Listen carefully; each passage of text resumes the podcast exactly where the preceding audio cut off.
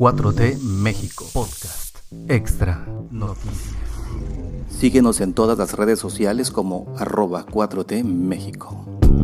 Jueves 24 de marzo de 2022, esto es 4T México Noticias, el podcast extra de esta serie de podcasts que están aquí, así es que pueden escuchar desde Spotify, Apple Podcasts, Google Podcasts o cualquier otra aplicación donde ustedes escuchen sus episodios favoritos de sus podcasts favoritos. Por cierto, también pueden escucharlo en Facebook, arroba 4T México o facebook.com, diagonal 4T México, y se puede ir reproduciendo este episodio desde ahí. Un día como hoy, 24 de marzo, pero de 1867, en el sitio de Querétaro, tuvo lugar la batalla de la Casa Blanca entre fuerzas republicanas e imperialistas. Y en 1905 murió Manuel Aspiros. Participó en la lucha contra la intervención francesa y más tarde desempeñó puestos importantes como el de senador, subsecretario de Relaciones Exteriores y embajador en Estados Unidos. Sus restos descansan en la rotonda de las personas ilustres. Yo soy Mario Alfonso y para hoy tenemos estas noticias. Nuevas alternativas ante el conflicto en Ucrania. Esto es lo que hace Marcelo Ebrard, el canciller mexicano en Arabia Saudí. Indicó una gira por Oriente Medio y la India teniendo como primera escala la ciudad de Riyadh, capital de Arabia Saudí. El viaje del titular de la Secretaría de Relaciones Exteriores tiene como objetivo promover nuevas alternativas de inversión frente a los desafíos globales que derivaron de la pandemia COVID-19 y que se agudizan con el conflicto de Ucrania y Rusia. Esto confirmó la Cancillería de México en un comunicado. En sus redes sociales, Marcelo Ebrard confirmó que se reunió con el ministro de Exteriores de Arabia Saudí, el príncipe Faisal bin Farhan al Saud, con quien platicó sobre la crisis de Europa del Este y condenó toda violencia contra este país del Oriente Medio. Con el ministro de Relaciones Exteriores de Arabia Saudí, el príncipe Faisal bin Farhan al Saud, tratamos la relación bilateral Latinoamérica y el Caribe, el conflicto de Ucrania-Rusia, nuestra condena a toda violencia contra Arabia Saudita muy cordial recibimiento. Gracias. Las declaraciones del canciller mexicano suceden casi dos semanas después de que la ONU condenara la ejecución masiva de 81 personas, todas ellas acusadas de terrorismo en Arabia Saudí. Entre las personas decapitadas el 12 de marzo, 41 pertenecían a la minoría chiita y habían participado en las protestas antigubernamentales de 2011 a 2012 para pedir una mayor participación política. Otros siete eran yemeníes y uno era de nacionalidad siria. De acuerdo con un comunicado de la Secretaría de Relaciones Exteriores, entre los principales objetivos de la gira de México por Oriente Medio y la India se encuentran iniciativas para fortalecer la resiliencia de nuestro sistema de salud, la atracción de inversiones, la capacidad de respuesta ante el aumento de los precios en el sector energético, el impulso a nuestro sector turístico y proyectos de cooperación para prevenir una eventual crisis de seguridad alimentaria. También se espera que Ebrar tenga reuniones con integrantes del Consejo Consultivo de Arabia Saudita, Shura, del principal órgano legislativo unicameral y del país y con varios fondos de inversiones. México no será intermediador entre Rusia y Ucrania.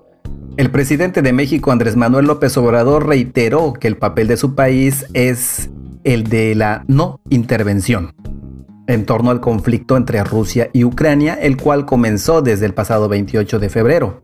Priorizar la ayuda humanitaria seguirá siendo la prioridad del gobierno de México ante la crisis que se vive actualmente en Europa del Este.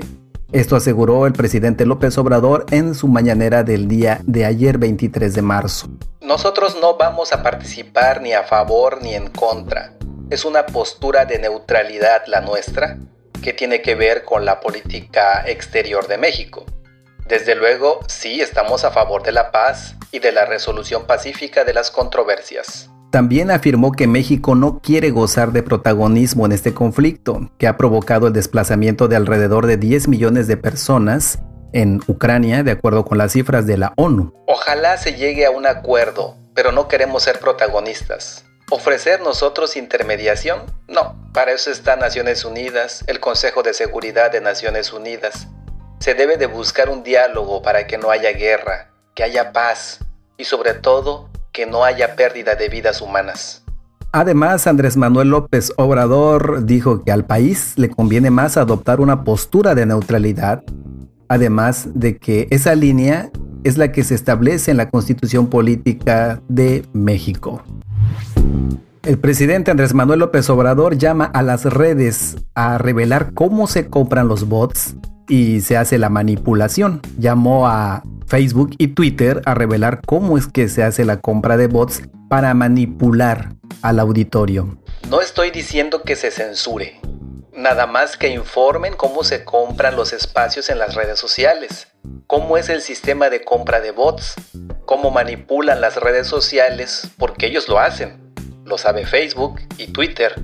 ¿Cómo es posible que una organización conservadora decida los trending topics de algo. Esto es lo que comentó el presidente cuando se le cuestionó acerca de lo que estaba pasando con el bloqueo de redes como la agencia RT Noticias y Sputnik News. Además, el presidente mexicano insistió en que se abra un debate mundial sobre el papel de los medios de información en los tiempos actuales. Porque están subordinados al poder económico y es muy sesgada la información. Estoy hablando de las grandes cadenas mundiales de información. Yo creo que los medios de comunicación tienen que actuar con profesionalismo, pluralidad y no deben censurar. Parece que un contrasentido, pero hay medios de comunicación que censuran.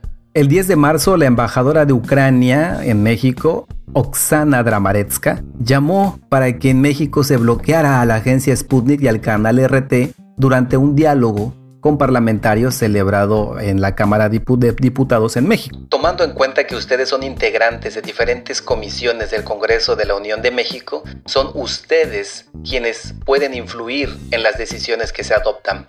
Por ejemplo, en suspender el funcionamiento de herramientas de propaganda y desinformación rusa, los medios de comunicación Russia Today y Sputnik. Esperamos que México se una a las acciones de la comunidad internacional como son las sanciones económicas, el aislamiento y la exclusión de Rusia de todos los foros posibles. El 11 de marzo la plataforma de YouTube bloqueó los canales de Sputnik. El 2 de marzo, la Unión Europea prohibió difundir cualquier contenido de los medios rusos RT y Sputnik debido a la operación especial rusa en Ucrania.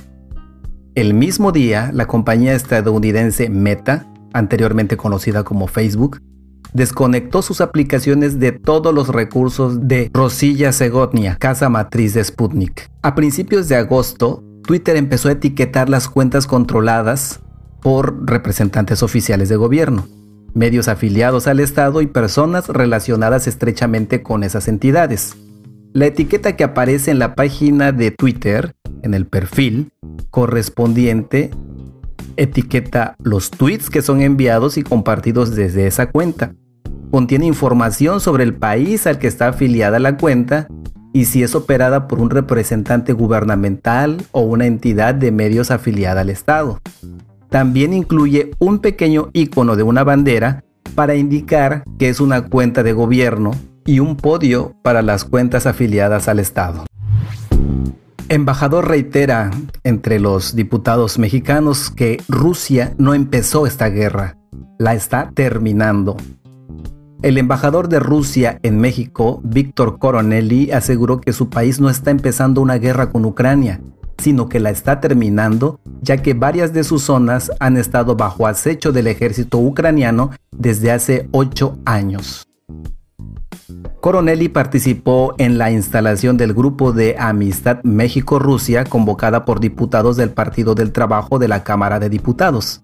El diplomático ruso agradeció la muestra de apoyo de amistad, de solidaridad, que representa la instalación de dicho grupo, sobre todo en días bastante complicados en los que se enfrenta una tremenda guerra mediática. Al respecto, Víctor Coronelli aseguró que la operación militar especial que inició el presidente de Rusia, Vladimir Putin, el pasado 24 de febrero, tiene la intención de desnazificar Ucrania y apoyar a la población de Donbass quien ha estado bajo acecho desde hace más de ocho años. Además, Coronelli dijo que Rusia no empezó la guerra, la está terminando. La dura batalla de los habitantes de Donbass lleva más de ocho años. El funcionario ruso aseguró que su gobierno cuenta con evidencia suficiente para demostrar que la ideología neonazista se manifiesta en Ucrania y en las ejecuciones extrajudiciales en Donbass desde al menos el año 2014. Como ejemplo mencionó la masacre de Odessa, perpetrada por radicales nacionalistas el 2 de mayo de 2014 y el cual dejó un saldo de más de 40 civiles muertos y 250 heridos sin detenidos. En este sentido, el embajador sostuvo que el ejército ucraniano utiliza mujeres y niños como escudos humanos mientras continúa atacando a la población de Donetsk. Por ello, externó su respeto a la población ucraniana, pero no a su gobierno, el cual acusa de perpetrar un ataque sistemático contra la población de Donbass. Víctor Coronelli también criticó a Meta por censurar la información de las agencias RT y Sputnik, así como a YouTube que bloqueó la señal en español de RT y los canales de Sputnik. Durante su intervención, el embajador de Rusia agradeció el posicionamiento de Andrés Manuel López Obrador, presidente de México, y del canciller Marcelo Ebrard, quienes rechazaron acatar las sanciones económicas impuestas por Estados Unidos a Rusia y se negó a dar armamento a Ucrania. Coronelli aseguró que el conflicto con Ucrania no afecta la relación de Rusia con México, uno de sus socios más importantes en la región y cuyo intercambio comercial sumó 4.800 millones de dólares en 2021. No va a afectar de ninguna manera las relaciones de Rusia con México. Sigue siendo uno de nuestros socios más antiguos y más importantes de la región de América Latina. Al terminar su participación, Víctor Coronelli firmó como visita distinguida a la Cámara de Diputados y agradeció la hospitalidad de los legisladores. En tanto, el diputado del PT y el presidente del Grupo de Amistad México-Rusia, Alberto Anaya, previo a la firma del acta con el cual se oficializa la creación de dicho grupo, resaltó que México se caracteriza por mantener buenas relaciones con todos los países del mundo, incluso si se les llega a considerar parte del eje del mal. El presidente de México, Andrés Manuel López Obrador, ha condenado en repetidas ocasiones una operación militar en Ucrania. Sin embargo, ha insistido en el estatus de neutralidad de México frente al conflicto. Ha rechazado la posibilidad de imponer sanciones contra Rusia, así como de vetar a los medios estatales rusos presentes en México. México dice la asistencia humanitaria no puede ser rehén de consideraciones políticas. La asistencia humanitaria no puede ser rehén de consideraciones políticas, por eso también hay que tener claro cuáles son los principios fundamentales de la acción humanitaria, pues es hora de hacerlos valer. Esto dijo Juan Ramón de la Fuente en la Asamblea General de la ONU. Asimismo sostuvo que el deterioro de la situación humanitaria en Ucrania por la operación militar rusa seguirá aumentando si no hay un cese inmediato a las hostilidades. El diplomático mexicano opinó que se violentó el artículo 2.4 de la Carta de las Naciones Unidas sobre la prohibición de la amenaza y el uso de la fuerza contra la integridad territorial y la independencia política de los estados. Ambas son premisas fundamentales para detener la crisis humanitaria en Ucrania y esa es la razón por la que estamos aquí reunidos. Y por último resaltó que México ha sido y seguirá siendo defensor del derecho internacional, de la protección de civiles y del derecho internacional humanitario. El funcionario concluyó que esta iniciativa humanitaria de la comunidad internacional es lo mínimo que merece el pueblo ucraniano y deberá refrendar en los hechos lo que las Naciones Unidas pueden y deben hacer ante el sufrimiento de cualquier nación asediada por conflictos armados. AMLO se lanza contra los famosos que se oponen al tren Maya. El presidente Andrés Manuel López Obrador respondió a la serie de videos que son lanzados por algunos famosos. En estos videos se escucha su postura en contra del cambio de la ruta en un tramo, que es el tramo 5 del tren Maya. En la conferencia matutina, el presidente López Obrador respondió a estas eh, celebridades que se pronunciaron en contra del cambio de la ruta de la construcción. Es una campaña en contra porque son muy conservadores, son fifís. Entre estos famosos y famosas se encuentra Eugenio Derbez, Regina Blandón, Kate del Castillo, Omar Chaparro, Bárbara Mori, Rubén Albarrán, Natalia Lafourcade, Arturo Islas, Ofelia Medina, Aislinn Derbez, Saúl Hernández y Ana Claudia Talancón. En los videos se pueden ver preocupados por el cambio de la ruta del tramo 5 del tren que va de Tulum a Cancún. El presidente López Obrador asegura que ahora que ya finalizó el aeropuerto Felipe Ángeles, que ya se inauguró, la narrativa de la oposición se cambia y ahora todos contra el tren Maya. Convencen o contratan a artistas, a pseudoambientalistas supuestamente preocupados por la defensa del medio ambiente y empiezan una campaña en contra del tren Maya. AMLO explicó que a pesar de que por el cambio de ruta sí se está abriendo una brecha, esta es una pequeña comparada con la cantidad de árboles que están sembrando a lo largo de la ruta del tren Maya. Primero, estamos sembrando como nunca árboles en toda la ruta del tren Maya. 200.000 hectáreas de árboles. Y la brecha que se está abriendo para un tramo de 50 kilómetros es el equivalente a 100 hectáreas y estamos sembrando 200 mil. De igual forma, López Obrador dio a conocer que en la península se estarán formando tres reservas naturales de 18 mil hectáreas. Se están creando en el sureste tres parques de 18 mil hectáreas, reservas naturales. Ahí en Tulum, un parque de más de mil hectáreas, el Parque del Jaguar, se va a ampliar la reserva natural de Calakmul y la zona arqueológica de Usmal 2.200 hectáreas de reserva. El presidente aprovechó para recordar que el día de ayer se declaró área natural protegida al lago de Texcoco. Asimismo, cuestionó que por qué estos artistas y pseudoambientalistas no se pronunciaron en contra de la destrucción que se iba a llevar a cabo en dicho lago. Cuando estos artistas pseudoambientalistas se pronunciaron por la destrucción que se iba a llevar a cabo en el lago de Texcoco. ¿Cuándo? Hablamos del lago con más historia, que es el origen de México, Tenochtitlán. Nunca, nada. ¿Cuándo dijeron algo durante el periodo neoliberal que los gobiernos entregaron el 60% del territorio para la explotación minera? 120 millones de hectáreas. López Obrador hizo la invitación para que estos artistas visitaran Puerto Aventura en Xcaret y recordó que durante el gobierno de Ernesto Cedillo se entregó un permiso a una empresa norteamericana, Calica, para extraer materiales de construcción a 500 o 1000 metros del Mar Caribe.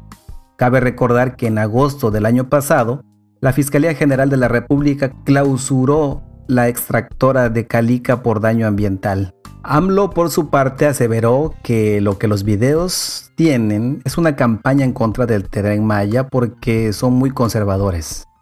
El mandatario pidió que haya más capacidad de análisis, reflexión y acceso a información veraz para que no haya este tipo de manipulación. Estas fueron todas las noticias para el día de hoy, así es que estamos informados para iniciar el día o a mediados del día o en la tarde o en la noche o cuando tengan tiempo o inclusive pueden escuchar todos ya el fin de semana. Pero bueno, se acerca el día, amigas y amigos, así es que no olviden promover, por favor, la revocación de mandato, que es un ejercicio democrático. Por primera vez en la historia de nuestro país se nos pregunta como ciudadanas, como ciudadanos, si queremos que un presidente continúe en el cargo o no.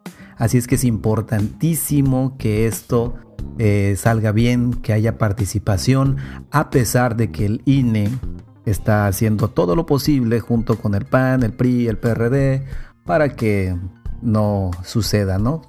Entonces nosotros como ciudadanos debemos de actuar. Así es que por favor promuevan, vayan ubicando su casilla, vayan viendo dónde están y cómo se van a votar y toda esta situación. Así es que muchas gracias y publiquen por favor compartiendo este, este podcast y díganle a las personas que todo lo que se dice aquí siempre es verdad. Este podcast fue publicado por 4T México. Producido por Mario Alfonso. No olvides seguirnos en todas las redes sociales como arroba 4T México.